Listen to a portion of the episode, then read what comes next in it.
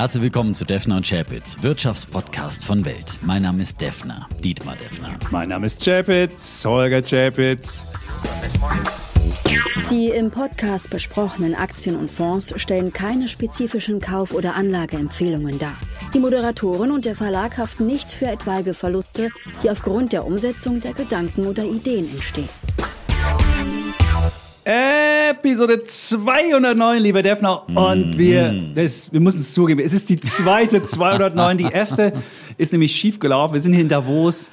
Und da gibt's ein Studio und der Chapitz hat es nicht hinbekommen, beide Naja. Spuren aufzunehmen. Es war nur der Defner drauf. Ihr hättet jetzt einmal Defner hören können und dann haben wir es jetzt, nehmen wir es nochmal Ich finde, es hat nicht geschadet, ja. Und äh, da hat Chap jetzt einmal nicht dazwischen ge So gequatscht, es. aber wäre da auch ein bisschen langweilig. Es hätte dann dann doch auch geheißen. sehr lange, lange leere Strecken gewesen, ne? wo wir den Chapitz dann Jetzt tu nicht so, als ob wir jetzt gleich wieder lange, lange, langweilige Chapitz-Strecken haben. Nein, also wir sind Nein, hier nein, in Davos. in Langweilig muss es ja nicht sein. So ist es. Hat ja Wenn's jedes Wort Gewicht, ja. So ist es. Und wenn es etwas halt, dann liegt es daran, dass das Studio auch hier sehr hallig ist und wir aus der Bubble senden, aus der Elitenbubble. So würde ich es mal nennen und deswegen halt es etwas. Ja, man kann sich das auch vorstellen, wir sind in einem Bergtal und da ist eine steile Felsenkluft. Tra?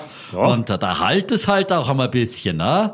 Und, äh, und das rauscht auch ein bisschen. Ja? Ja. Das ist der, der Bergbach. Das ist- das ist aber die Der Klimaanlage sich, hier. Ja, also, man hat aber ein- bisschen romantisch kann man sich das ja machen. Also So wie gesagt, es. ja.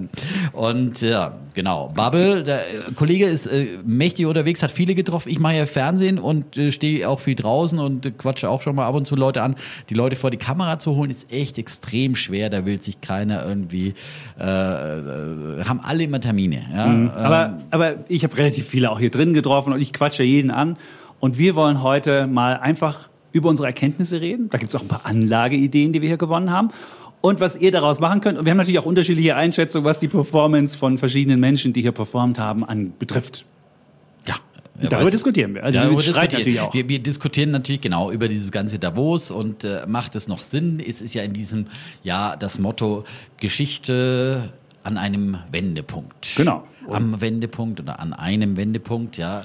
Und ähm, das ist ja ein ganz großes Motto und viele sagen dann, äh, da hat sich eigentlich äh, Davos quasi erledigt, ja, weil äh, der Geist von Davos, der hat diesen Krieg in der Ukraine nicht verhindert und Wandel durch Handel äh, ist äh, überflüssig und äh, die Globalisierung funktioniert auch nicht und da brauchen wir eigentlich auch Davos nicht mehr. Genau, und die, die Davoser Idee ist ja, dass man alle zusammenbringt.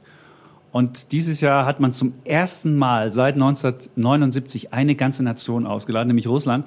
Und die sind also schon nicht da. Also kann man die schon mal nicht mehr zusammenbringen. Klar, Russland, Angriffskrieg, Ukraine, kann man verstehen, dass man die auslädt. Aber dann kann man mit denen auch nicht in Dialog kommen. Jetzt ist natürlich die Frage, hätte man mit denen in Dialog kommen können und hätte das was gebracht? Das haben ja verschiedene versucht. Aber insofern die Idee, man bringt sie hier zusammen, sie vertragen sich. Gab ja beispielsweise von Simon Peres und Yasser Arafat den, den Händeschlag hier in Davos oder Türkei und, und Griechenland haben sich, sind sich mal näher gekommen hier in Davos und haben eine Davoser Erklärung unterschrieben. Es gab verschiedene ähm, auch Friedensbemühungen, die hier sehr gut funktioniert haben und auch ähm, damals äh, Herr Mildrö aus dem Osten und, und Helmut Kohl waren auch beide hier und das war auch so eine gewisse deutsch-deutsches äh, Treffen hier in Davos. Also insofern gab es hier schon so verschiedene Sachen. Das da war aber der Kollege. Chapitz noch nicht dabei, obwohl Nein. er so schon sehr lange dabei ist. Seit wie lange? Ich, das ist mein neuntes Davos jetzt. Ich bin, Ich bin erst zum zweiten Mal hier und ähm, werde dann immer von meinem Chapitz ein bisschen, bisschen angeleitet. Das ist aber sehr, nein, finde ich sehr, sehr gut, wenn man da auch ein bisschen äh, rumgeführt wird Mhm. und ein bisschen in die, ja auch, was dann nachher nochmal, also nach, nach den offiziellen Veranstaltungen gibt es ja dann auch immer noch die eine oder andere Veranstaltung. Genau, und auch von den Partys, da können wir auch, jetzt gab es noch nicht so viele, aber wir können auch davon berichten, was da so passiert. Ähm, und ich bin ja auch gegenüber dem Kollegen ähm, Gersemann, der hier auch mal mit ist, bin ich der Novize, der ist schon zum 14. Mal hier. Also in dem Fall, der hat schon alles gesehen, der gehört quasi hier zum, zum, zum Davos. Inventar. Inventar und ist für alle eingeladen und, und, und, und ist überall mit dabei. Und insofern, Und dann bringt er immer die Verwandtschaft mit, ja. Und Genau. dann einen habe ich noch, ja. Und kann der auch noch mitkommen. Und weil ich gerade Wandel durch Handel äh, gesagt habe, ja, das war ja die bittere Erkenntnis, die wir alle hatten, dass der dann doch nicht so richtig äh, funktioniert hat. Und äh, da hat äh, Jens Stoltenberg, der NATO-Generalsekretär, heute ein neues Motto geprägt in seiner Rede, die er gehalten hat. Freiheit ist wichtiger als Freihandel. Sehr schöne Headline, die er da quasi geliefert hat. Und das trifft es dann so ein bisschen dieses Motto hier auch auf den Punkt, dass man natürlich jetzt diskutiert, äh, wie können wir trotzdem noch globalen Handel einigermaßen aufrechterhalten. Das hat auch äh, Wirtschaftsminister Habeck hier vertreten. Er hat durchaus auch diesen äh, Globalisierungsgedanken gesagt, wir brauchen den weiter, wir brauchen weiter Globalisierung, um die Probleme, die globalen Probleme der Welt zu lösen. Aber wir müssen die Globalisierung etwas anders gestalten. Das war dann seine Aussage, wir müssen für diesen äh, globalen Handel, für den Welthandel eventuell neue Regeln definieren, neue Spielregeln. Wie genau die aussehen sollen, das äh, hat er allerdings noch nicht verraten, aber wird natürlich hier dann auch über ja, Steuern und dergleichen und äh, viele, viele Instrumente dann äh, diskutiert. Ja, aber ich fand ja den Habeck-Auftritt, du hast, hast ja dem durchaus was Positives abgegeben. Klar, Herr Habeck hat sich ja staatsmännisch geäußert und hat gesagt, wir stehen vor einer globalen Rezession möglicherweise. Und wenn wir nicht aufpassen, dann könnte es passieren, dass wir in diese Rezession gleiten. Wir haben gleich vier, also eine multiple Krise aus vier verschiedenen Teilen. Und wenn wir die nicht angehen, dann könnte die Welt in eine destabile Lage kommen. Also er hat sich sehr, sehr staatsmännisch gegeben, aber gleichzeitig hat er überhaupt nicht... Ähm, gar keine richtigen Lösungen bekannt gegeben, außer, naja, wir mhm. müssen so ein bisschen, äh, wir müssen so ein bisschen die Märkte offen halten, müssen aber die Regeln ändern.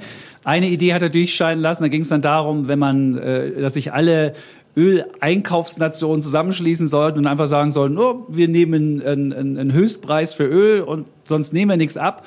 Und äh, ja, aber ist das jetzt, ist das, wäre das eine Lösung? Ich weiß es nicht. Ich war. Ja, aber ich finde, er hat schon so einen Weg, äh, das hier jetzt nicht die allerkleinste, detaillierste, konkrete Idee, äh, aber er ist ja, äh, sondern dass man hier eher die globalen Probleme auch global betrachtet und, und äh, global einordnet und, äh, und versucht andere auch für diesen Weg zu gewinnen, den wir in Deutschland gehen, weil es nutzt ja nichts, wenn wir 100 Prozent erneuerbare Energien in Deutschland haben, wenn die anderen nicht mitmachen. Und deswegen ist es wichtig, hier auch zu begeistern für die Ideen und er hat durchaus äh, betont, dass diese drei Wege erstmal unabhängig machen von fossiler Energie aus Russland, ja, als ersten Schritt auch durch Ersatzlieferungen von anderen Ländern, dann aber im zweiten Schritt äh, unabhängig machen von fossiler Energie überhaupt, denn das ist das Allerwichtigste. Und da sagt er, da kommen wir mit Lichtgeschwindigkeit in Deutschland voran, auch natürlich nochmal beschleunigt durch den Russlandkrieg. Und er hat eben, was du gerade gesagt hast, diese multiplen Krisen äh, ja angesprochen, dass er gesagt hat, äh, das ist, kann man eben nicht voneinander äh, trennen, diese vier Probleme, die wir zurzeit haben, die, die vier Krisen, nämlich Inflation, Energiekrise, Lebensmittelknappheit und die Klimakrise. Wir müssen die zusammen anpacken und äh, nicht natürlich auf einmal zusammen lösen, aber wir können nicht sagen, wir kümmern uns jetzt nur um die Inflation. Und wir sehen ja, das hängt ja eben auch vor allem an der Energieknappheit. Und deswegen ist es gut, wenn man auch darüber nachdenkt, äh, so Einkaufsgemeinschaften zu bilden und vielleicht sogar ein Einkaufskartell. Es gibt ja auch ein Angebotskartell, nämlich die OPEC, ja. Und äh, warum sollen sich dann nicht die, die Einkäufer auch äh, stärker zusammenschließen und abstimmen, absprechen und einfach äh, nicht sich gegenseitig überbieten bei diesem knappen Gut äh, der Ölpreise. Ob man das dann tatsächlich hinkriegt, da muss man wirklich alle ins Boot nehmen, weil sobald natürlich wieder einer dann sagt, ach ja, ja Indien und Finger hebt, ach, kaufe ich auch oh, zu dem, dem Preis, wobei die kaufen sie eher billiger von den Russen und so weiter. Aber äh, die hohen Energiepreise sind ein Problem, das man angehen muss. Und er sprach auch von einer Plattform, die man da erstmal auf EU-Ebene macht, wo man die zusammenbringt. Äh, Wobei ja nicht mal die EU zusammenkam. Er hat ja auch schon, er hat ja schon angemerkt, dass noch nicht mal die EU sich zusammen versammelt hat hinter einer Idee.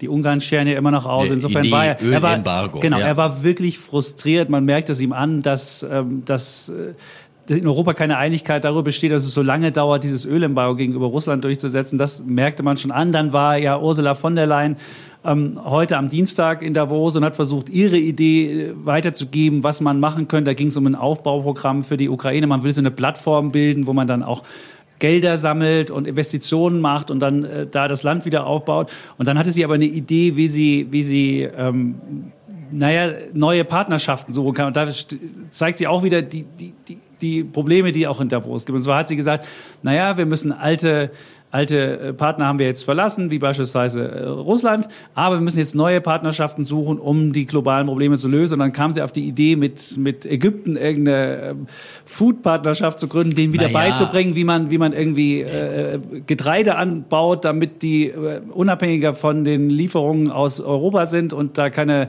globale Hungerkrise. Und dann, dann hat man erst den einen autokratischen Staat abgegeben und hat sich dann mit einem anderen, naja, autokratischen ja, nein, Staat nein, nein, angelegt. Es ist halt einfach, man merkt einfach, Ja, es gibt keine richtig guten Lösungen. Und Nein, aber das ist doch kein, kein Schwan. Erst, erstmal machen wir uns jetzt nicht abhängig von Ägypten, sondern da ging es darum, dass sie gesagt hat, wir müssen vor allem den Afrikanern helfen, auch wieder selber unabhängig zu werden, weil die ja eben gerade besonders abhängig sind von Nahrungsmittellieferungen aus der Ukraine und aus, aus Russland. Und dann hat sie daran erinnert, dass Ägypten einst die Kornkammer Afrikas war und gesagt hat, wir müssen den Afrikanern auch wieder mehr Hilfe zur Selbsthilfe geben. Und das ist doch genau der Weg, also sich A, unabhängiger machen, diversifizieren und, äh, und das eben weltweit und auch anderen dabei helfen auf diesem Weg. Das finde ich eine wunderbare Idee und das sollte man weitermachen. Und äh, immer nur zu glauben, wir können nur mit lupenreinen äh, Demokratien irgendwas anpacken, dann werden wir die Probleme der, der ja, Welt aber du wirklich kannst, nicht lösen. aber du ne? kannst es doch, du kannst doch vergessen, wenn du anfängst mit einer Autokratie erst äh, die die sagst du die ist nicht mehr möglich und suchst andere. Das sieht man ja auch, wenn man Du die kannst doch nicht sagen, die Teilnehmer Ägypten darf kein äh, Getreide herstellen, weil es eine Nein, Autokratie aber ich muss doch nicht, aber ich muss doch nicht, Afrika, aber, ich muss zu aber ich muss doch mit Und denen das- nicht, es geht ja darum, dass wir jetzt da eine Konferenz veranstalten, uns mit denen irgendwie zusammen äh, kollaborieren. Warum soll ich, das, oder wenn man auch hier die, die Liste sich insgesamt von den, von den Teilnehmern anguckt, wir haben jetzt keine Russen mehr da und da stattdessen sind irgendwie Scheichs da. Es sind elf Minister aus den Vereinigten Arabischen Emiraten da, es sind fünf aus Katar da und sieben aus Saudi-Arabien. Es gibt hier Saudi-Arabien-Café, es gibt die Bin Salman-Stiftung, die hier was machen. Man denkt sich so, hä, wie, wie kann ich, die, die einen Autokraten lade ich aus und die anderen Autokraten habe ich noch drin. Es ist, man hangelt sich von einem zum anderen das ist doch keine Lösung. erho- äh, erhobene äh, erhabene Herr, wieder. Ich meine, das ist die Frage, die übrigens dann Habe gestern auch bei uns äh, Fernsehjournalisten gestellt bekommen hat. Äh, dann in Deutschland kriegt das sie ja ständig, hat er sie schon tausendmal beantwortet und dann äh, kam ein Schweizer auch, ha, aber jetzt ach, kaufen Sie ja das Gas in Katar. Ist doch auch nicht besser. Und er hat halt auch wieder nochmal gesagt, also ich meine, ähm, die Moralvorstellungen bei uns in der westlichen Welt, die werden halt auch immer sehr, sehr punktuell, ja, und äh, quasi doppelmoralisch, weil äh, man guckt jetzt wieder auf Katar und sagt, das können wir ja doch nicht, äh, aber dass wir seit Jahren, Jahrzehnten mit saudi-arabischem Öl und Benzin durch die Gegend fahren, das stört irgendwie keinem. Ja, hat er auch gesagt, sie sind doch alle mit dem Auto hierher, die alle, die mit dem Auto gekommen sind, sind wahrscheinlich mit saudi-arabischem Öl hierher gefahren. Die, da sind die Menschenrechtslagen nicht anders, nicht besser als in Katar oder sonst wo im Nahen Osten. Und deswegen sagt er auch, wir müssen uns, der einzige Weg, der uns hier raushilft, ist uns wirklich... Freiheitsenergien. Freiheitsenergien, ja. Das Wort ist zwar vom Lindner, aber die Idee ist von den Grünen schon viel älter. Ja? Äh, Nicht erst als der Lindner da. Der hat es lange verhindert. Ja, äh, haben die äh, äh, Stimmung gemacht gegen Windpläne, Windausbaupläne und so weiter. Da könnten wir schon viel weiter sein und äh, also mitverhindert, ja, oder gebremst, sagen wir mal so. Ähm, so und deswegen ist das der Weg und das ist äh, der beschriebene Weg, den müssen wir gehen und äh, und auf dem Weg muss man halt realpolitisch immer Kompromisse machen, ja. Und äh, wenn wir nur mit lupenreinen Idee, mit Staaten, die genau unsere Wertvorstellungen, unsere hohen moralischen Ansprüche und äh, die Art und Weise, wie wir die Gender-Sternchen setzen, dann äh, Geschäfte machen wollen, dann stehen wir wirklich bald ganz alleine da auf dieser Welt. Aber was, was ja auch deutlich geworden ist, und da würde ich auch vielleicht meinen Bären der Woche mal anschließen, Herr Habeck hat ja zusammen auf dem Podium gesessen mit dem indischen ähm, Ölminister und der indische Ölminister hat dann ausgeteilt gesagt, ja, die Europäer haben früher von den Russen das ganze die ganze Energie für sich weggekauft und wir haben nichts mehr abbekommen. Und was er nicht gesagt hat, dass er seine Ölimporte aus Russland ver 17-facht hat. Und da muss man schon sagen, da hat der Habeck nicht mal ihm gesagt, weißt du, äh, wir wollen doch hier gegen Russland mal irgendwie eine Front schmieden und du, lieber Inder, könntest ja mitmachen, sondern die unterlaufen das ja, die Inder. Und das ist eine, eine der, der Sachen, wo, wo ich mich immer hier frage in Davos, diese Konfliktkultur, die oder eine, eine Diskurskultur, die wir hier bei Devil Chairs haben, wo wir uns auch mal anbrüllen, wo es auch mal ein bisschen heißer hergeht, das hat man halt hier überhaupt nicht. Also dann saßen die halt auf dem Podium zusammen und der eine hat halt über Indien erzählt und der Habeck hat noch nicht mal richtig über Deutschland erzählt, sondern so über die allgemeine Weltlage und über so große Themen. Aber was in Deutschland passiert, das hat er nur mal kurz angestriffen. Wir machen mit Rekordgeschwindigkeit, bauen wir unsere erneuerbaren Energien um. Wenn das wirklich so wäre und wenn das so toll wäre, dann hätten wir nicht so hohe Strompreise. Klammer auf, Klammer zu. Also Davon hat er nichts erzählt, dass wir die höchsten Strompreise in Europa haben und er hat auch nichts erzählt, wie man irgendwie Strom sparen könnte oder sonst wie. Das war dann Herrn, Herrn Birol, der auf dem Podium saß mit dem, der hat dann gesagt, naja, wir müssen auch an der Nachfrageseite vielleicht mal was machen, vielleicht mal einen autofreien Sonntag einbauen oder vielleicht ein Tempolimit oder sowas. Da war der, da war der Habeck wieder. Und da, da was, was mir auffällt und warum ich auch meinen mein Bär der Woche gebe, ist halt so ein bisschen, die, der Diskurs, der hier gepflegt wird, der ist nicht so besonders ausgeprägt. Ich kann ja noch verstehen, wenn man Staats- und Regierungschefs hier einlädt, dass man die nicht jetzt irgendwie gleich vor den Kopf stößt. Eine Episode ist mir noch eingefallen, wo das mal der Fall war. Das war im Jahr 2013 mein erstes Mal Davos. Da war Herr Medvedev auf der Bühne oder beziehungsweise kam auf die Bühne und da durfte das Publikum noch mal darüber abstimmen, wie sie denn die Dinge in Russland und gerade die politischen Dinge beurteilen. Und dann dachte der wahrscheinlich, das, ich weiß nicht, wer dachte, was da rauskommt. Auf jeden Fall haben dann alle gesagt, zu 80 Prozent, die politische Situation verschlechtert sich, es ist keine Demokratie und es ist Mist. Und dann kamen die Ergebnisse und der Medvedev kam auf die Bühne und merkte, ah, der fühlt sich so richtig wohl. Ich kann ja verstehen, dass man das nicht unbedingt macht, aber dass man beispielsweise im letzten Jahr 2021 gab es ja ein äh, virtuelles Davos und da war dann Wladimir Putin da und dann hat dann der, der Gründer Klaus Schwab ihn eingeführt oder gefragt so am Anfang, lieber Herr Präsident, ähm, was können Sie denn tun, damit die Menschen auf dem Globus in Frieden und Freundschaft und Wohlstand leben können? Und ich dachte mir so, äh, da hatte der aber auch schon die Krim übernommen. Also es ist noch nicht mal, da gab es natürlich noch nicht den Angriffskrieg auf, auf die Ukraine, aber trotzdem ein friedfertiger Zeitgenosse war da schon nicht. Der hat Georgien und sonst wo hingewandt. Also das finde ich halt alles ein bisschen zu weichgespült, zu fein. Oder es gab heute ein ESG-Panel, also geht es ja um ähm, Environment, Social und Governance-Themen, also ökologisch, sozial und Unternehmensführung. Und da hätte man ja gedacht, wenn ich das Panel am Anfang befördert, hätte ich den, den alten Elon Musk-Spruch genommen. Der hätte gesagt, das wäre ein Scam, das wäre ein großer Betrug. Der Hintergrund war ja, dass ähm, Tesla aus dem S&P 500 ESG-Index rausgeflogen ist. Und da hat er gemeint, das wäre doch überhaupt nicht nachvollziehbar und das wäre ein Betrug.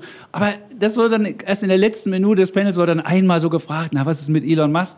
Und es ist alles eher so, so nett. Erzählen Sie doch mal, wie ist denn ESG? Sagt der eine, ja, das ist so. Dann kommt der nächste, was ist denn Ihre Idee von ESG? Ja, das ist so. Aber dass Sie mal gegeneinander, der eine sagt, ey, Sie reden Mist oder so, das ist halt hier überhaupt nicht der Fall. Es ist halt ein sehr konsensuelle Sache und es könnte noch ein bisschen mehr Pep hier reinkommen, auch was so die Gästeauswahl anbetrifft. Da ist, das sind halt eher so linkere äh, Historiker eingeladen wie Adam Tooth. Das ist natürlich einer, der sagt, oh, die EZB soll ganz viel Geld drucken, damit irgendwie die Schulden wegkommen und hat auch andere Ideen. Man könnte auch mal so einen Ferguson einladen, der eher so am konservativen Spektrum ist. Oder man könnte auch mal einen Peter Thiel einladen oder mal einen Elon Musk einladen, die ja alle auch so ein bisschen, die auch so ein bisschen, genau, oh, nein, die auch mal ein bisschen eine andere Farbe reinbringen und die mal ein bisschen mehr wieder den Stachel löcken und wo es naja, mal so ein bisschen. Also, die, Donald Trump war auch zweimal in Davos. Ja, da war der aber, da war der aber US-Präsident. Da musste man ihn einladen, weil er halt US-Präsident war. Klar, sie hatten auch Bolsonaro da, was jetzt auch eher, da würde ich was wieder zweifelhafter Zeitgenosse ist.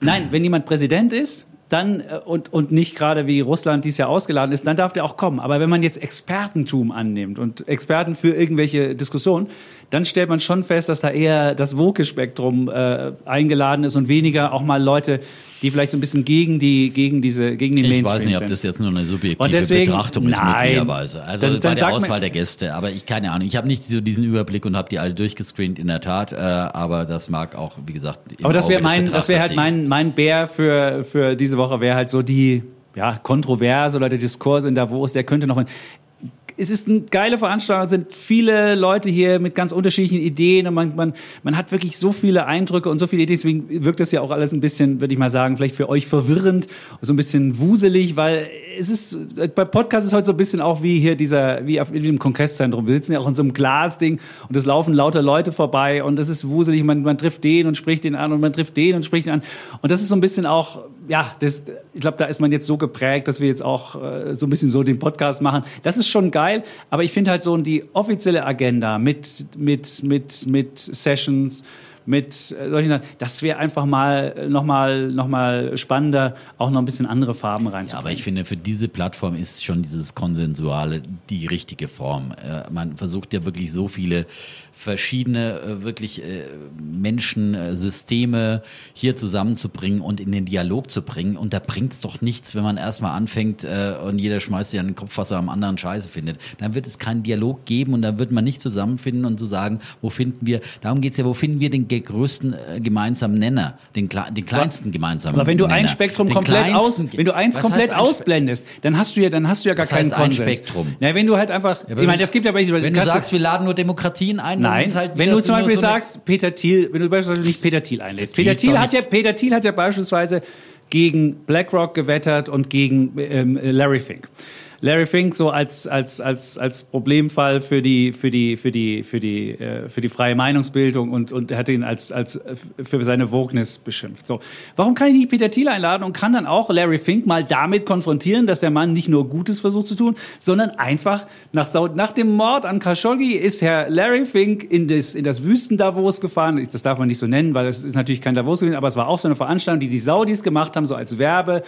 Imageveranstaltung. Da muss ich nicht hinfahren, kann ich auf der einen Seite sagen, ich bin der Gute, ich will die Welt verbessern mit meinen Ge Geldanlagen, ich schreibe den CEOs jedes Jahr irgendwie ein Letter, wo ich reinschreibe, was sie Gutes zu tun haben, wie sie sich zu wenig haben. Und selbst mache ich das, das ist einfach verlogen. Und da könnte auch mal jemand hingehen, könnte sagen, weißt du, lieber Larry, mh, hm, du, du, du machst... nicht, dass du jetzt so ein großer machst, Fan von Peter Thiel bist. Nein, ich bin kein großer Fan von... Der Welt. Nein, und ich, ich sage ja nicht, ich bin da kein großer hast du Fan. auch schon hier äh, niedergemacht. Ich bin ja? doch kein großer Fan von Peter Thiel. Ich wollte nur sagen, man könnte auch mal könnte, Menschen, hätte. man könnte Menschen auch mal selbst an dem messen, was sie tun und nicht nur, wenn Larry Fink, er ist dies ja nicht hier, aber wenn er da wäre, wird er wieder erzählen, wie die Welt toll ist. Ja, er ist noch nicht mal das, da. Ich meine, ja, aber wenn also er da wäre, reden wir. Wenn er da wäre, dann wäre er da und wenn dann wäre vielleicht, ach, das ist eine sehr hypothetische Diskussion. Er war jedes, er war bisher ja. jedes Jahr da und hat ja, jedes Jahr erzählt, wie er Gutes da. tut und wie sein Geld dafür eingesetzt wird, die Welt wenn, zu verbessern. Aber da muss er auch sich selbst, da muss er auch sich selbst daran messen lassen. Also, ja, aber du glaubst doch nicht, dass einer 100% perfekt ist. Das ist immer wieder diese moralische Diskussion, die wir hier ständig führen. Ja, äh, erst wenn einer hundertprozentig perfekt ist, ja, dann darf, er irgendwo, dann darf er irgendwo mal eine Predigt halten. Das passiert noch nicht mal in der katholischen Kirche. Ja, ja aber wer, wer so einen hohen Standard von anderen verlangt, der muss selbst auch wirklich äh, besondere, sich besonderen, an besonderen Standards messen lassen. Und das, das ist halt bei ihm einfach nicht der Fall. Und deswegen finde ich halt, das, das, da könnte mal jemand darauf hinweisen. Und deswegen finde ich mehr Diversität, was auch Meinung und das Spektrum anbetrifft, wäre hier ganz gut. Ja, aber ist doch, der eine bringt halt in der, im Punkto Geldanlage die Dinge voran, der andere im Punkto ökologischer Umbau, was auch immer. Ist doch jeder, ist doch gut, wenn jeder äh, was dazu beiträgt. Und wenn er dann trotzdem einen Privatchat äh, hat, bringt er aber mit seinen ESG-Kriterien viel mehr Konzerne weltweit in Bewegung. Und wie viele Konzerne haben sich mittlerweile umgebaut in Richtung eben ESG-Kriterien? Die sind immer noch nicht perfekt. Ja, wir, wir, wir sind nicht im Himmel. Ja, und wenn wir immer nur Perfektion anstreben, dann werden wir nie morgens aufstehen aus dem Bett, sondern wir müssen doch gucken, dass wir es jeden Tag ein Stückchen besser machen. Diese Welt, unser Leben, unser Beruf, was auch immer, womit wir konfrontiert also sind. Findest, aber immer dieser hohe moralische, nur, nur 100 Prozent und, und, äh, und, Nein, aber du findest, perfekte Menschen dürfen Ansprüche nein, funktionieren, du findest formulieren. Also, du dürftest, der Larry Fink darf den CEOs sagen, ihr dürft nur den CO2-Ausstoß haben, ihr müsst die Diversität haben, ihr müsst das machen. Und wenn er selbst das macht, dann dürfte er das im Privatchat machen und dürfte das in aller oder im, im, im, im Firmenchat oder so. Du findest also, da dürfen nein, zwei doppelte Standards nein, gelten. Nein, ich, für nein, seine Firma würde der gleiche Standard gelten wie für jede andere Firma, damit es ein ESG-Kriterium gibt. Aber dass CEOs nun mal im Privatchat fliegen, weil sie viele Termine haben, ja, das ist halt nun mal so. Ja, und es äh, ist auch jedes Jahr die Diskussion da, wo es, wie viele Privatflieger hier landen und mit denen eben die, die äh, Firmenchefs dieser Welt und die Regierungschefs hier anreißen. So ist es halt nun mal. Und äh, die Diskussion, die in Deutschland geführt wird von der Umwelthilfe, dass jetzt äh, Annalena Baerbock doch dringend irgendwie ein kleines Elektroauto fahren sollte. Ach, ja, so what, ja. Ich meine,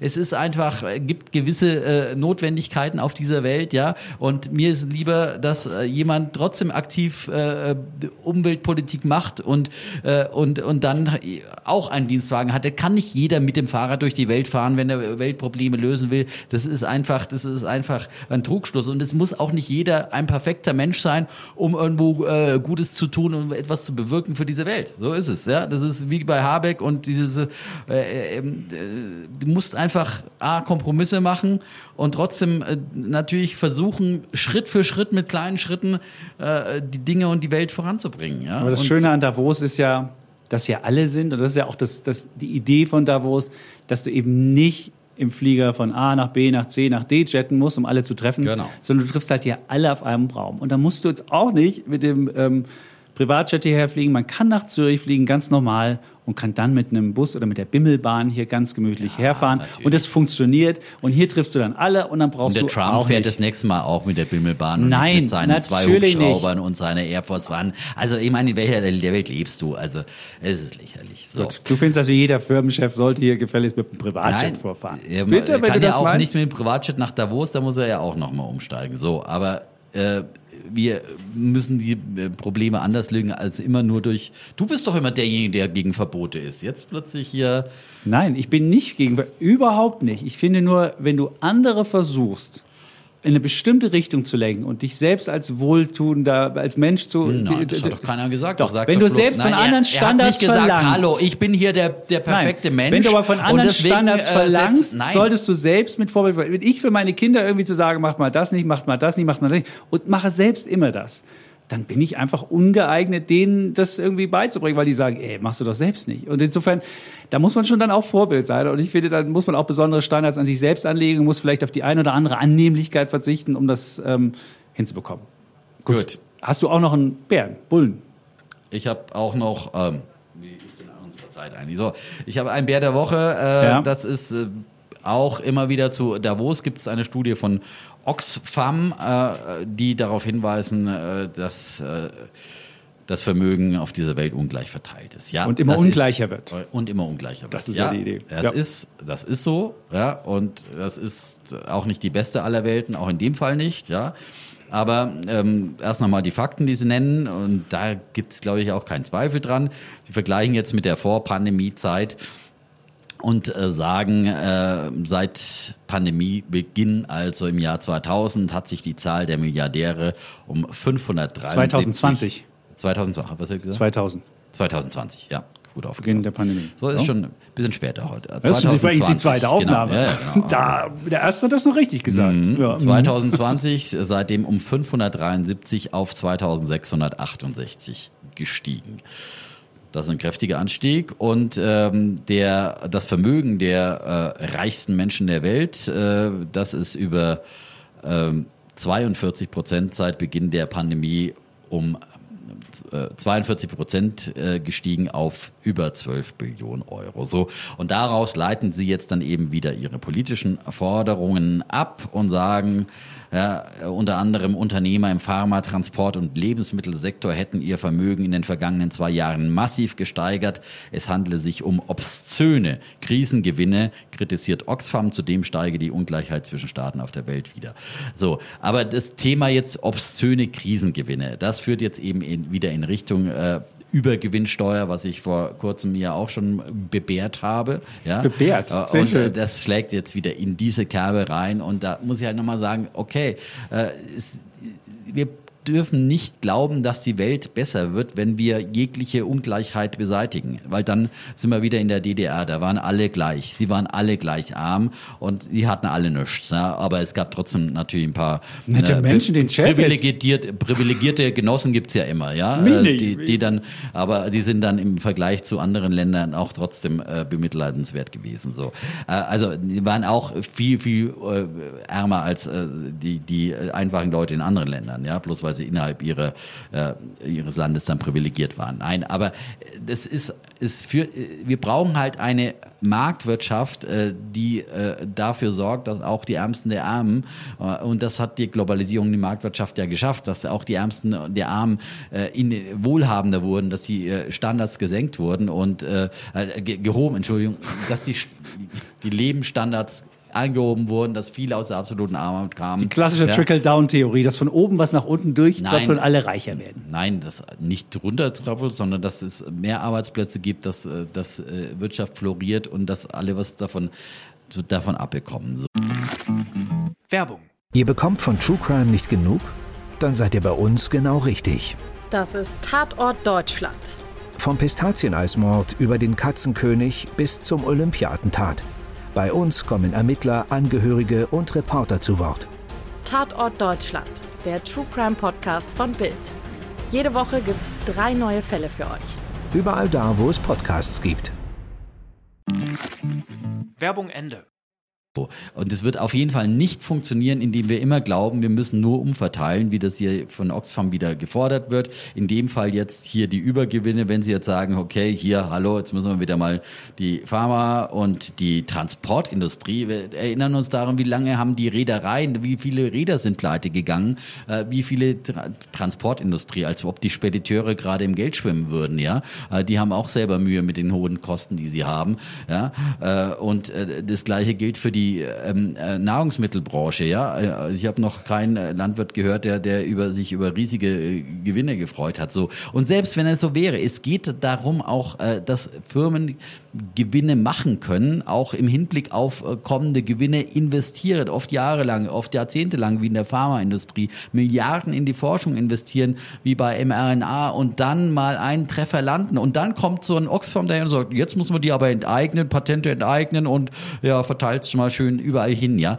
Das ist irgendwie, das ist naiv und das wird nicht dafür sorgen, dass morgen einer ein neues Medikament gegen eine neue Krankheit entwickelt. Und es wird nicht dafür sorgen, dass ein Räder ins Risiko geht und sich einen neuen Kahn kauft, der dann erstmal äh, äh, leer über die Weltmeere schippert, weil gerade mal Weltrezession ist und er äh, jedes Jahr draufzahlt und, und dann mal vielleicht wieder in einem guten Jahr Gewinne macht. Nein, so funktioniert eben Marktwirtschaft nicht, dass wir dann immer in guten Jahren, die zahlen ja sowieso Steuern und in Deutschland vor allem sehr, sehr hohe im internationalen Vergleich Unternehmenssteuern. Ja, die Besteuerung ist ja da. Das ist ja nicht so, dass die nicht zur Kasse gebeten werden.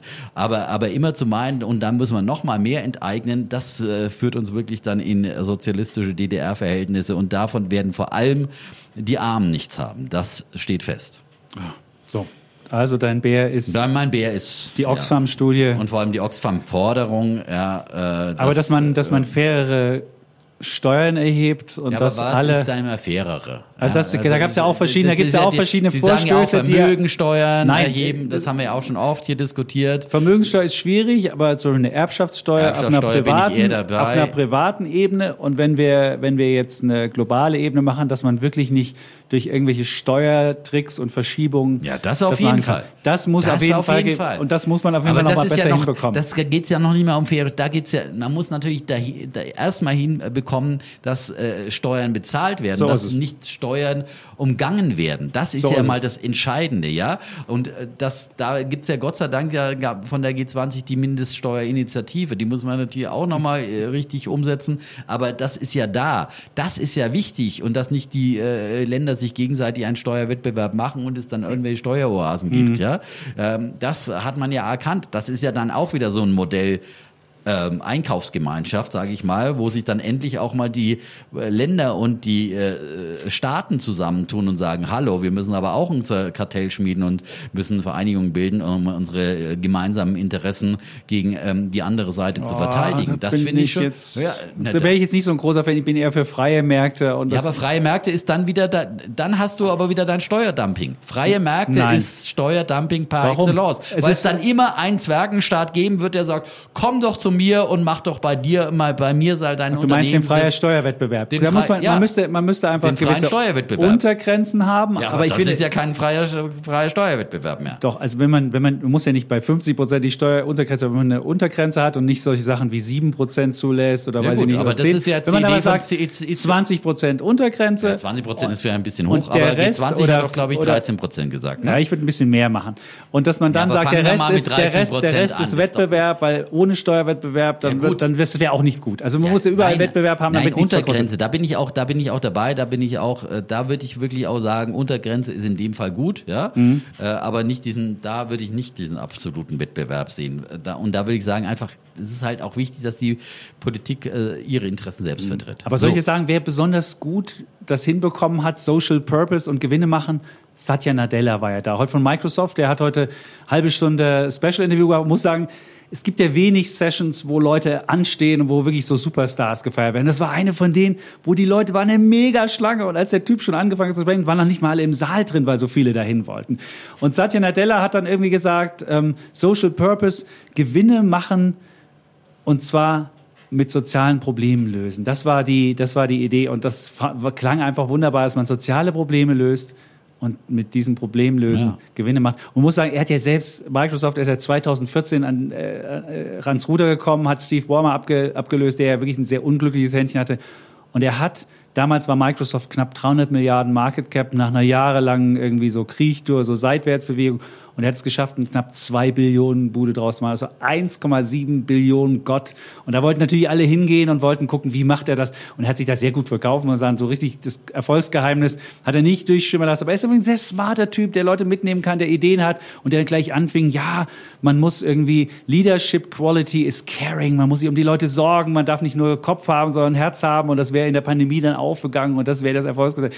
Also er war wirklich schon ein sehr einnehmender äh, Mensch und das war war wirklich eine großartige Veranstaltung. Und man kann sich im Internet auch noch angucken, einfach auf web.ch gehen und dann kann man auch solche Sessions sich angucken das Interview war jetzt nicht so geil geführt und es war jetzt nicht das Beste, was ich hier gesehen habe, aber einfach diesen Typen mal zu sehen, wie tickt der, was macht der, das war schon extrem spannend. Cool, das ist ja spannend. Ja? Das habe ich leider verpasst. Ich ähm, ja, musste viele andere. Kannst du dir noch nachgucken? Das Kannst du dir machen, nachgucken? Ja. Man müsste sehr, sehr viel nachgucken, weil man, es gibt ja sehr viele Parallelveranstaltungen hier, die man unmöglich dann alle verfolgen kann, aber das werde ich mir auf jeden Fall anschauen. Sehr, sehr das stimmt. Und spannende Geschichte. Ist das dein Bulle der Woche? Nein, es gab, hat ja, hat ja, nee, mein Bulle der Woche ist was anderes, aber ich hätte noch ein eine, eine andere Veranstaltung, weil da gibt es auch Anlageideen mit. Es geht ja um die Frage, ähm, eine Sache sind, haben sich die Märkte abgekoppelt von der Realität? Das ist ja immer eine der Fragen insgesamt.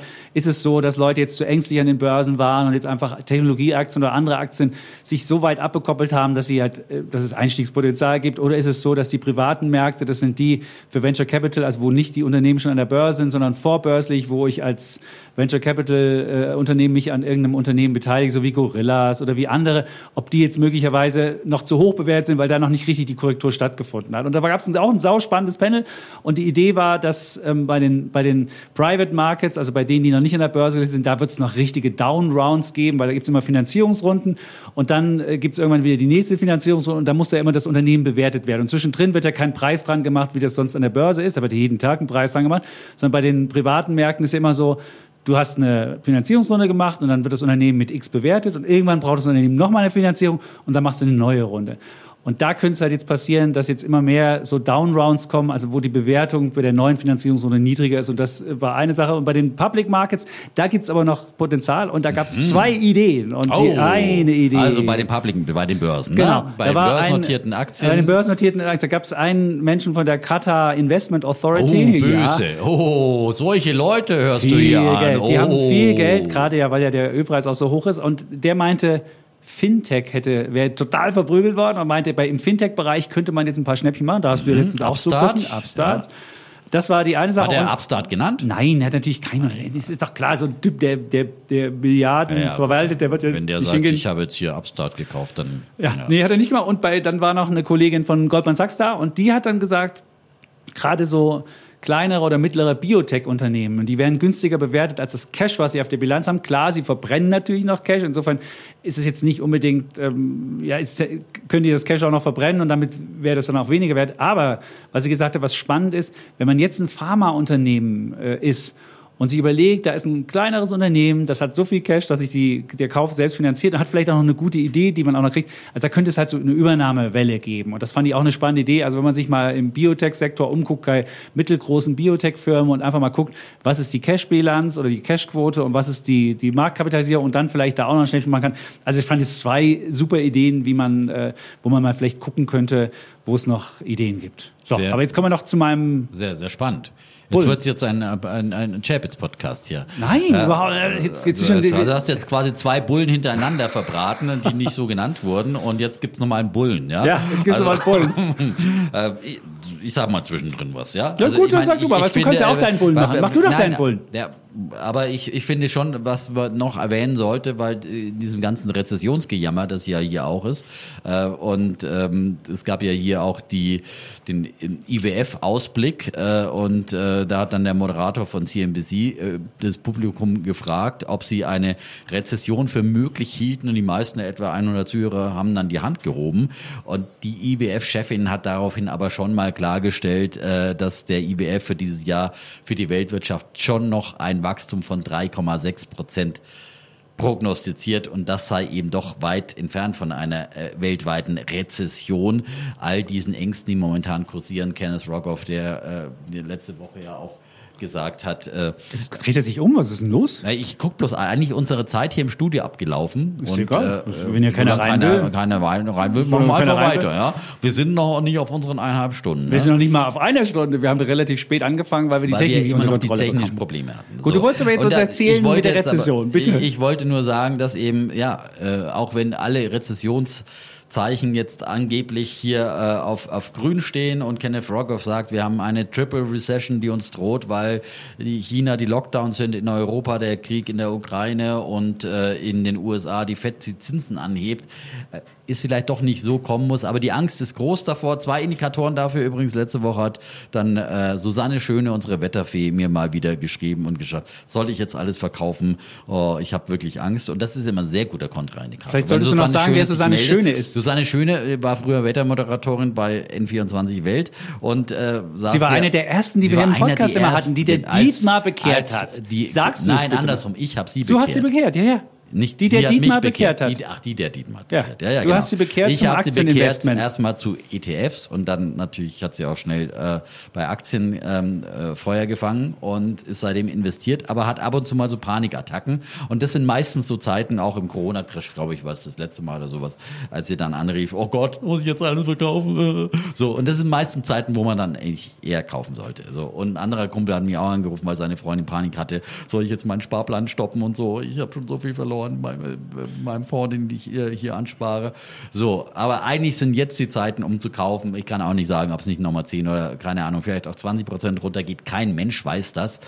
Aber Also wenn man einen sind- Sparplan hat, kann man wenn man einen. Sparplan Ich würde hat, sagen, ja, Sparplan, ja. Aber man ich würde ja jetzt nicht auch noch alle, nicht Klar, alles, sollte man nachkaufen. sowieso nie Siehst alles auf einmal nachkaufen.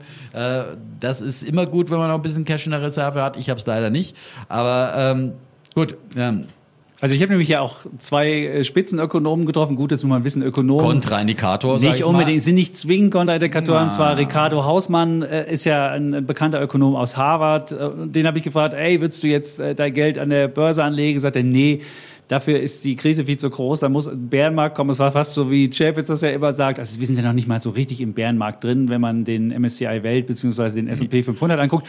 Und dann habe ich noch gefragt, den zweiten, ähm, Paul Romer, ähm, den habe ich auch befragt dazu. Da haben wir ein Interview gehabt. Der hatte noch so eine Idee, wie man die Flüchtlingskrise löst. Und der hat auch nicht investieren wollen. Er meint, er, hätte, er würde nur noch in, in amerikanische Staatsanleihen investieren. Dann sage ich so, na, Alter, aber die, die haben doch gerade mal ein Prozent werfen die ab und die Inflation in Amerika derzeit ist ja bei 8,4 beziehungsweise die Kerninflationsrate bei 6,2. Das ist ja auch relativ hoch. Aber er meinte, er würde auch äh, gerade den Märkten nicht so trauen, gerade amerikanischen Märkten. Da sind alle relativ skeptisch. Was ja ja, vielleicht ist es sogar ein gutes Zeichen. Ich würde ja immer noch denken, dass der, der finale Ausverkauf noch fehlt und ich würde jetzt noch meinen Sparplan laufen lassen und auch meine Sparpläne für die Aktien lasse ich laufen, aber ich würde nie jetzt schon sagen, jetzt steige ich ein mit dem ganzen Geld, was ich noch habe. Gut. Ja, das sollte, das muss man nie machen und äh, kann man immer noch ein bisschen äh, stufenweise einsteigen. Aber ich glaube, es ist eher eine Kaufzeit als eine Verkaufszeit. Gut. Willst du jetzt mal deinen Und Bull machen? Costolani hat gesagt, der gute alte Volkswirte wissen alles über die Wirtschaft und das Geld. Sie haben es aber nicht. Das spricht ja auch Bände. Ach, jetzt noch. Äh, Volkswir äh, bei Costolani in seinen Büchern kann man immer schöne Spitzen gegen die Volkswirte lesen. Ja. So, und einen kleinen Bullen hier noch auch eine kleine Randbegegnung in Davos heute Mittag äh, beim Mittagessen äh, im Pressezentrum habe ich so Schweizer Nudeln, äh, ähm, irgendwie Macaroni, Macaroni äh, heißen die oder so. Es ist so wie bei uns Kasspatzen, ja, Macaroni mit Käse überbacken, aber ja. noch mit Kartoffeln rein und ein bisschen, bisschen Schinkenspeck. Das ist sehr, sehr lecker. High Ich Calorie. ja, das High auf jeden Calorie, Fall. Ja, okay. ich musste mich ja wappnen für Ja. die Podcast mit Du wusstest ja noch nicht mal, dass es heute Ich wusste zwei noch nicht mal, dass Podcasts es zwei gibt. gibt, ja. Äh, aber siehst du, halte ich mal, sonst wäre ich schon links vom Stuhl gefallen, ja. ja. Und ähm, dann kamen wir ins Gespräch und habe gesagt, was machen Sie so? Und dann sagte sie, ja, ich bin bei der Manpower Group, ja. Und Zeitarbeitsfirma. Äh, auch bei Ihnen muss ja das Geschäft boomen, ja, in den Zeiten, wo Arbeiter, äh, Arbeiterlosigkeit herrscht, ja. Und äh, sagt, ja, die Nachfrage ist natürlich wahnsinnig hoch. Sie haben auch in der Schweiz ein großes Business, äh, sind hier stark vertreten, natürlich in Amerika und aber auch in Europa, vor allem auch in Frankreich interessanterweise, weil ja da die Kündigungsschutzgesetze so hoch waren, dass äh, die Firmen ja ungern Leute angestellt haben und dann lieber sich von der Zeitarbeitsfirma die Leute geholt haben. Das ist halt auch die Folge, wenn äh, eben es so hohe Kündigungsschutzgesetze gibt. Das hilft dann auch eben nicht unbedingt äh, den Beschäftigten. Macron hat ja damit begonnen, das Ganze auch zu reformieren. Und ähm, die, vermitteln also alles, sogar Schweizer Uhrmacher, also wirklich Spezialisten, äh, nicht einfach nur irgendwo, keine Ahnung, einfache Hilfsarbeiter, die man von A nach B schicken kann. Ähm, ganze IT-Teams und Projekt, äh, Projektteams und so weiter und so fort. Äh, sogar Forscher im Pharmabereich hätte ich auch nicht gedacht, dass man die einfach so zu verschiedenen Firmen schicken kann. Also spannend und ich glaube, dass eben, wir haben ja schon oft darüber gesprochen, über diese Zeit, äh, wo plötzlich Arbeitskräftemangel herrscht, dass solche Firmen auch profitieren. Sie haben natürlich auch ein großes Problem, dass sie selber ja auch äh, sich schwer tun, dann Mitarbeiter zu finden und müssen denen natürlich auch was bieten. Da habe ich gefragt, wie macht ihr das? Ja, man müsste denen richtig viel Kohle dann bieten, dass sie zu euch kommen. Sagt, ja, aber vor allem auch, sie versuchen es halt über äh, Skills und Anreize, dass sie die weiterbilden und ihnen halt quasi in Aussicht stellen, dass sie über die Zeitarbeitsfirma natürlich natürlich sich immer weiter qualifizieren können, weil man natürlich viel Verschiedenes sieht, aber weil man dort halt eben auch dann weitergebildet wird. Und das ist natürlich was, was für sie spricht. Das Risiko ist natürlich, dass ihm die Leute dann wieder davon genau. laufen. Aber gibt es auch als Aktie was, und genau. Aber die Aktie ist nicht so geil gelaufen. Ich habe mal geguckt und die ist in letzter Zeit eher seitwärts gelaufen, seit Jahresanfang sogar leicht im Minus, wenn man guckt, was für ein Talentemangel ist und dann die Aktie sich anschaut. Ich weiß nicht, ob das das Geschäftsmodell Müsste ist. Müsste man sich mal angucken. Aber ich fand es jetzt auf jeden Fall mal ein spannendes Insight auch, habe ich noch nie so gehört, äh, was auch äh, es vieles bei, bei Zeitarbeitsfirmen gibt. Ähm, mhm. Und äh, ich würde mir das mal angucken, aber würde jetzt wahrscheinlich, wahrscheinlich ist natürlich sowas äh, wie äh, ZipRecruiter oder sowas, die Lieblingsakte von, von PIP, äh, die einfach nur vermitteln, eine Plattform darstellen, äh, dann ein leichterer Gewinner dieses Trends, äh, weil es vor allem dann auch digital ist und sie nicht natürlich die quasi dann äh, diese ganzen Mitarbeiter quasi Ballast in dem Fall nicht, aber äh, Problematik haben äh, des Hirens und möglicherweise auch wieder genau, des, des das Hirens. Vermitteln ist, natürlich ist auch, wenn eine, die wenn eine Rezession Norm. kommt. Aber sagen wir mal so, wenn jetzt viele Angst haben äh, vor einer drohenden Rezession, könnte das ja für die Firmen aber auch heißen, dass sie vielleicht doch lieber zur Zeitarbeitsfirma gehen und sagen, jetzt will ich jetzt lieber nicht zu viel äh, Personal aufbauen, sondern versuche die Lücken jetzt erstmal mit Zeitarbeit zu stopfen. Also kann auch eine Möglichkeit sein. So, das war dein Bulle. Dann komme ich zu meinem Bullen noch zum Schluss hier. Und zwar mein Bulle ist, hat auch was mit der Schweiz zu tun. Da geht es um solide Geldpolitik und starke Währung. Klar, jetzt wirst du natürlich gleich sagen, Schweiz ist aber teuer. Stimmt auch. Ich habe auch den klassischen Nutella-Index natürlich gemacht, bin hier in den Supermarkt gelaufen, habe mal geguckt, wie viel kostet denn das Nutella hier mehr als in Deutschland? Und dabei habe ich festgestellt, dass ähm, der Schweizer Franken gemessen am Nutella-Index 50 Prozent überwertet ist. Und äh, wenn man sich den Big Mac Index anguckt, der ein ähnliches Prinzip macht, der guckt sich an, wie viel kostet äh, der Big Mac in, in Schweizer Franken und rechnet das dann wieder zurück. Da ist äh, der Schweizer Franken ungefähr ähm, 45 Prozent Überwert. Also insofern der Nutella-Index ist gar nicht so schlecht, um zu sehen, wie was Überwert ist. Aber was man feststellen muss, die Inflation, die ist derzeit mit 2,5 Prozent viel niedriger als in Deutschland. Da ist es ja dreimal so hoch, nämlich 7,4 Prozent in Deutschland, in Amerika 8,3 Prozent.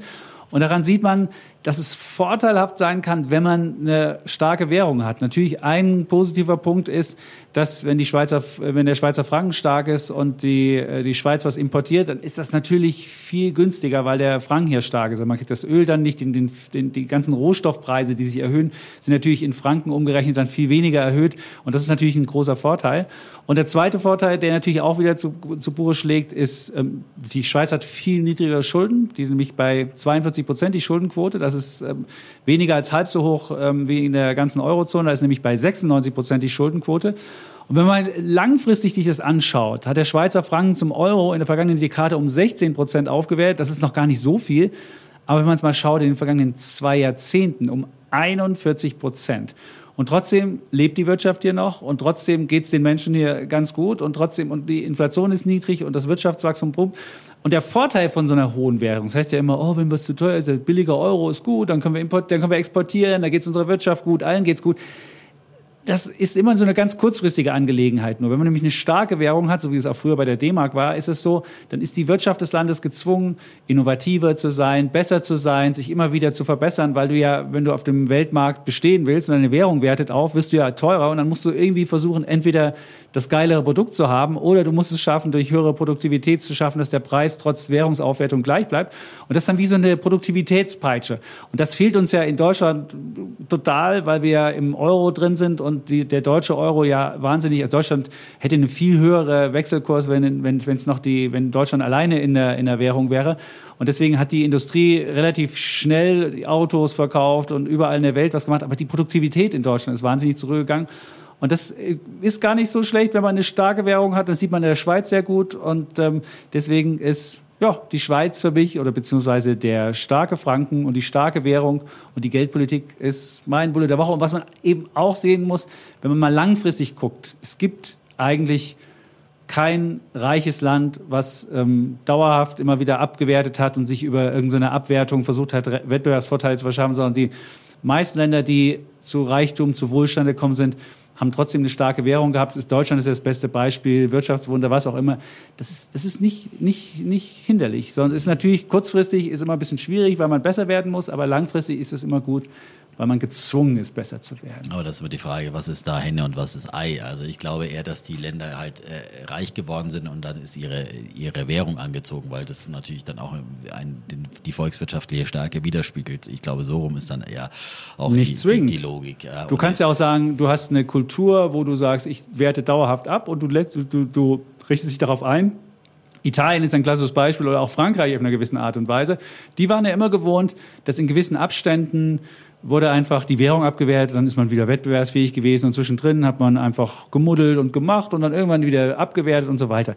Und das ist ja auch ein Beispiel darum, warum Italien seit dem Beitritt zum Euro nicht mehr richtig gewachsen ist, weil sie dieses Instrument der Abwertung einfach nicht mehr hatten. Und dann muss man sich, dann muss man halt überlegen, ja, dann muss ich mich halt der stärkeren Währung anpassen und stärkere Währung anpassen heißt halt, ich muss Produktivität erhöhen, ich muss Reformen machen, ich muss halt einfach immer am Ball bleiben und muss halt immer wettbewerbsfähig Aber dafür bleiben. sind die Italiener übrigens dann viel vermögender als die Deutschen, weil sie äh, immer gelernt haben, in Sachwerte zu investieren, vor allem in Im- Immobilien, weil in Italien dann eben viel mehr Immobilien da ist, Die hatten Besitz einfach- da ist, weil man gelernt hat, in Zeiten der Inflation in Sachwerte zu investieren und äh, nicht wie der deutsche Michel sein Geld aufs Sparbuch zu legen und zu, zu Aber gucken, wie es warum ist das? Es gibt natürlich zwei Gründe auch, weil in Italien natürlich anders als in Deutschland der Krieg nicht äh, so viel Immobilienwerte vernichtet hat. Das ist ein Punkt. Und der zweite Punkt ist, dass der Staat einfach nicht so hohe Steuern von seinen Menschen nimmt und der Staat ist arm und die Menschen sind reich. Und in Deutschland haben wir ja Rekordsteuereinnahmen dieses Jahr wieder und übernächstes Jahr auch. Und da wird ja demnächst die eine Billion äh, Euro-Grenze gesprengt, was die Steuer da, aber man denkt sich so, wow. Und das ist halt der Unterschied, dass äh, der Staat arm ist und hoch verschuldet ist und die Leute halt reich sind. Und ähm, ja, aber inzwischen ist es auch durch diese 20 Jahre Wirtschaftsstagnation ist dieser Reichtum der Bevölkerung auch so langsam weniger geworden und es ist auch nicht mehr ganz so reich, wie es mal war. Also insofern, ohne Wirtschaftswachstum wird es am Ende, dann wird der Reichtum so langsam aufgezehrt und dann wird es eben Nein, ich sage ja nicht ohne Wirtschaftswachstum. Das ist ja, dem rede ich überhaupt nicht. äh, also dafür bin ich überhaupt nicht. Das ist doch klar, wir brauchen Wirtschaftswachstum, ist doch, ist doch logisch und, äh, und kein, nicht unbedingt zu hohe Steuern.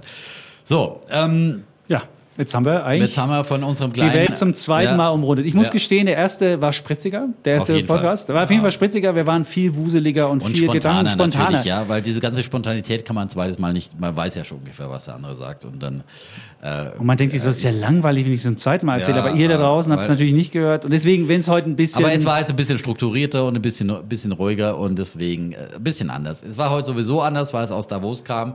Und wir haben auf jeden Fall gesagt, wir haben hier zwar echt viel Stress und lange Arbeitstage, aber wir können nicht es uns leisten, keinen Podcast aus Davos zu machen. Deswegen es.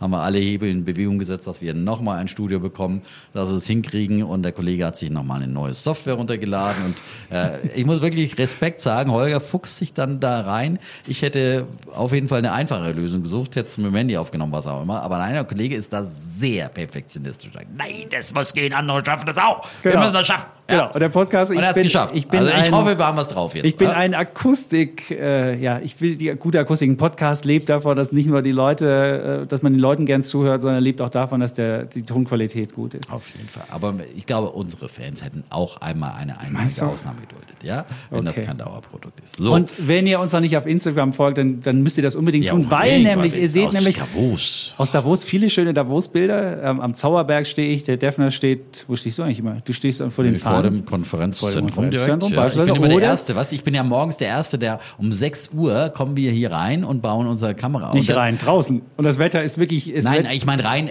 man muss das wissen, es ist hier ein Hochsicherheitstrakt. Ja? Es ist nicht nur einfach der, das Tagungsgebäude, das abgeschirmt ist, sondern weiträumig hier ein, keine Ahnung, äh, ein Kreis. Das sind auch so Betonblöcke. Das ist so ein bisschen wie beim Berliner Weihnachtsmarkt am, am Kurfürstendamm. Das sind auch so, ist, so ist richtige nicht nur fette ein bisschen Dinger. so, ist es einfach Hochsicherheitstrakt, wo Scharfschützen auf den Dächern sind.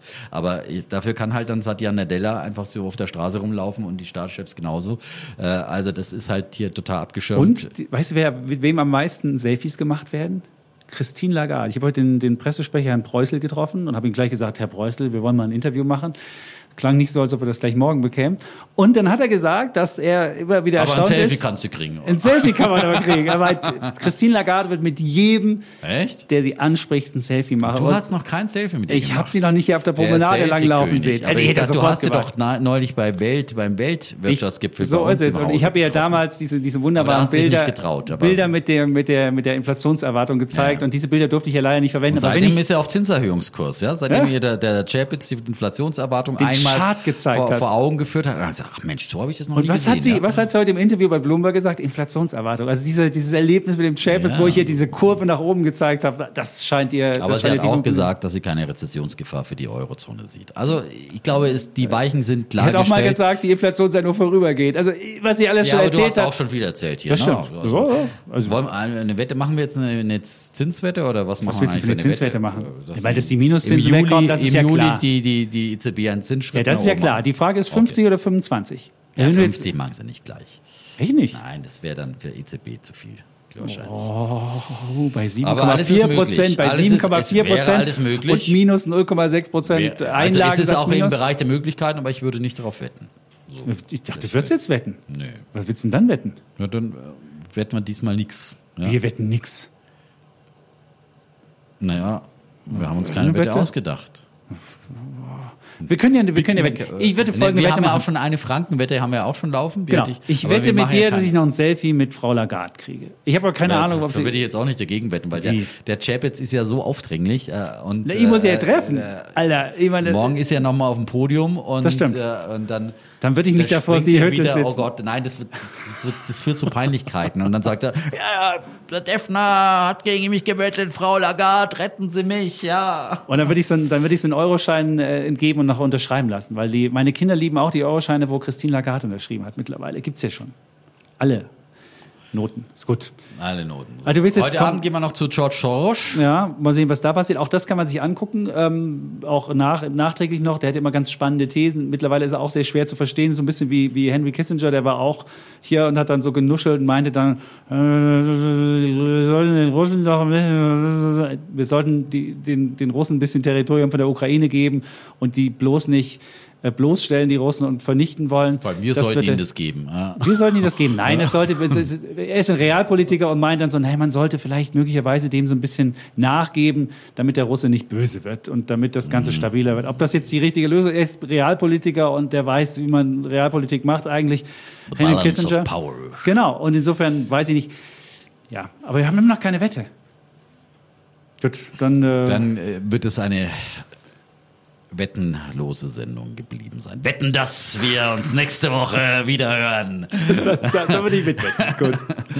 Okay, wenn wir dann wieder hier rauskommen und nicht irgendwas äh, noch schief läuft. Prima. Ja, dann genau. äh, Haben wir die Welt umrundet. Wir sagen Tschüss. wir und ciao Bleiben Bulle. und Bär Defner. und Chapitz.